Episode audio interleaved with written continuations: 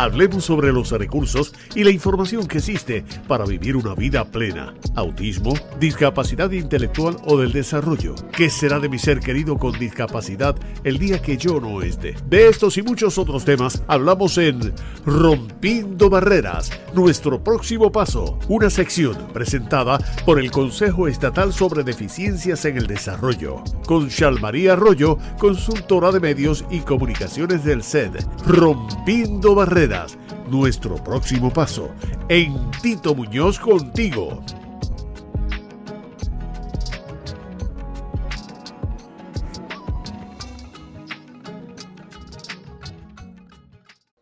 Saludos a todos, gracias por su sintonía a este segmento de Rompiendo Barreras, nuestro próximo paso. En el Consejo Estatal sobre Deficiencias en el Desarrollo seguimos apoyando iniciativas que mejoren la calidad de vida de las personas con discapacidades intelectuales y del desarrollo.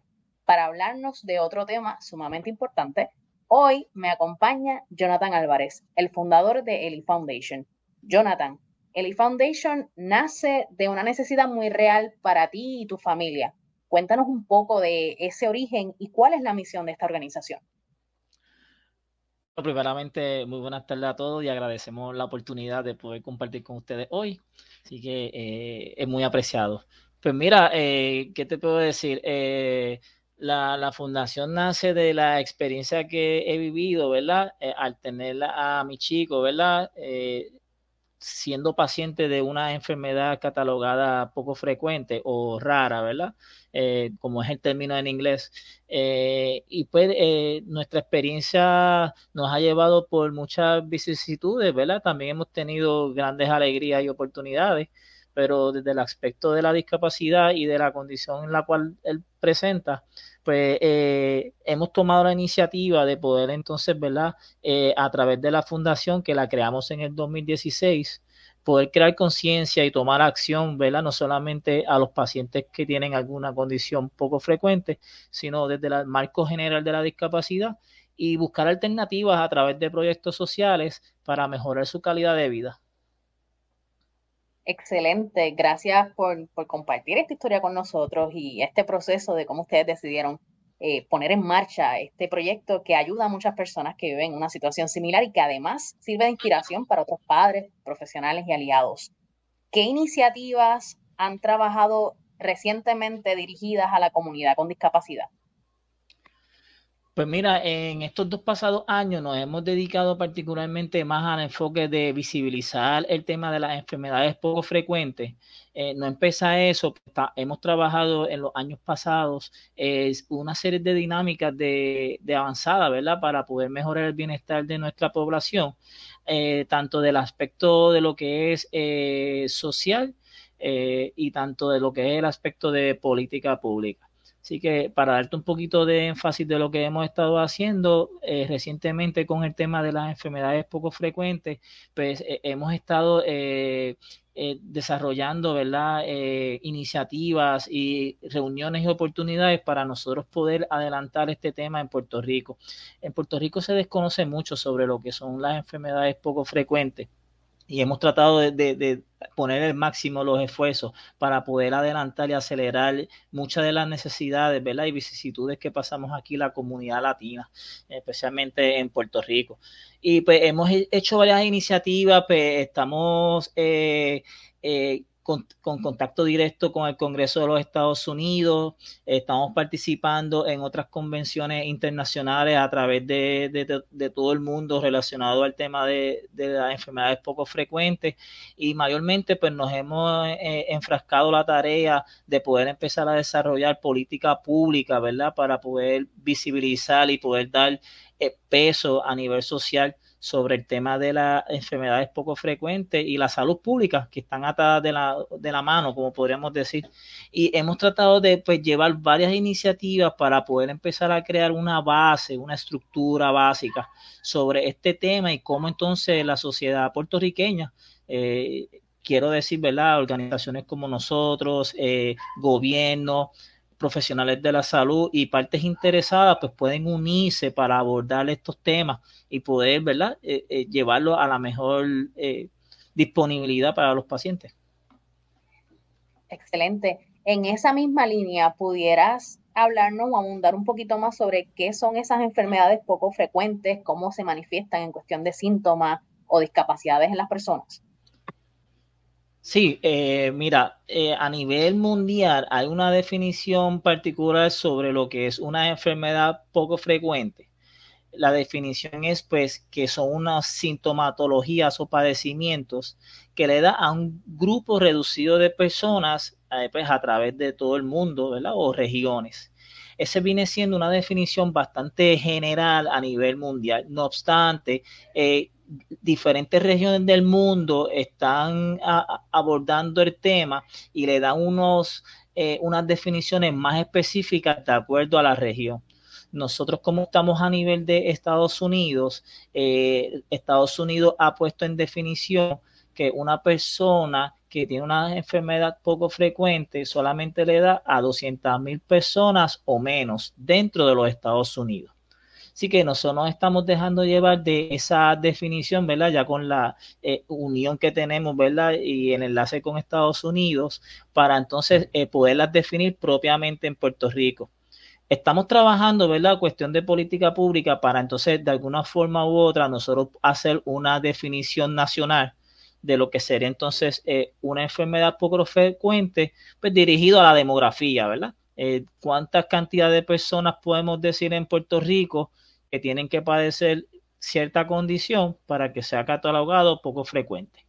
Así que ahí más o menos te pude traer un poquito la definición de lo que son las enfermedades. Las sintomatologías varían. Existen sobre 10.000 enfermedades poco frecuentes en todo el mundo de los cuales el 80% son de aspecto genético. Así que al haber tantas condiciones, ¿verdad? Eh, eh, de catalogadas raras o poco frecuentes, pues varía mucho la sintomatología. Por lo menos en la condición en la cual representamos, que es la distrofia muscular congénita relacionada a la laminopatía. Esta condición es una, como, como bien menciona su nombre, es una distrofia muscular, pero está catalogada dentro de las laminopatías. Y pues la sintomatología es pues poco tono muscular, eh, debilidad muscular, eh, particularmente tienen el síndrome de cabeza caída, que significa que no pueden soportar el peso de su cabeza. Eh, igualmente produce pues, curvaturas en la espalda, situaciones ortopédicas. Y algo que hemos notado particularmente con la condición que estamos trabajando y la que padece Eli es que tiene un impacto significativo en el aparato cardíaco. Quiero decir, pues el corazón. Eh, esta condición particularmente de cierta forma ataca al corazón produciendo alteraciones en el sistema eléctrico del mismo lo cual produce taquicardias, eh, braquicardias y eventos irregulares que pueden eh, poner en riesgo la vida del paciente. Entiendo, muchas gracias por compartir ¿verdad? todo esto con nosotros. Entiendo que el 29 de febrero, por ser año bisiesto, y me corrige si, si no estoy en lo correcto, eh, se celebra el Día de la Concientización sobre las Enfermedades Poco Frecuentes. Eh, ¿podrías compartir con la audiencia uno o dos puntos importantes que quieras dar a conocer sobre este tema en particular? Pues mira, sí, esto fue una iniciativa a nivel de Europa en la cual identificaron el último día del mes de febrero para concientizar a nivel internacional sobre este tema. Y pues la particularidad de escoger febrero y su último día es como tú mencionas, ¿verdad? Siempre dentro de unos años va a ser uno bisiesto y va a haber uno que tiene 29. Eh, particularmente este año tenemos 29 y le damos ¿verdad? un mayor enfoque a esa dinámica porque ahí dejamos entender a la ciudadanía que el tener un día más como es el mes de febrero, que es bisiesto, pues es algo poco frecuente o raro, ¿no? Así que nos identificamos con esa dinámica que tenemos en el calendario para promover también, ¿verdad?, el mensaje de tomar acción y atender las circunstancias de estos pacientes. Excelente. Bueno, el E-Foundation organizó el segundo simposio sobre enfermedades raras, el cual se llevará a cabo la próxima semana. Eh, Jonathan, ¿pudieras compartir con nosotros detalles sobre el simposio?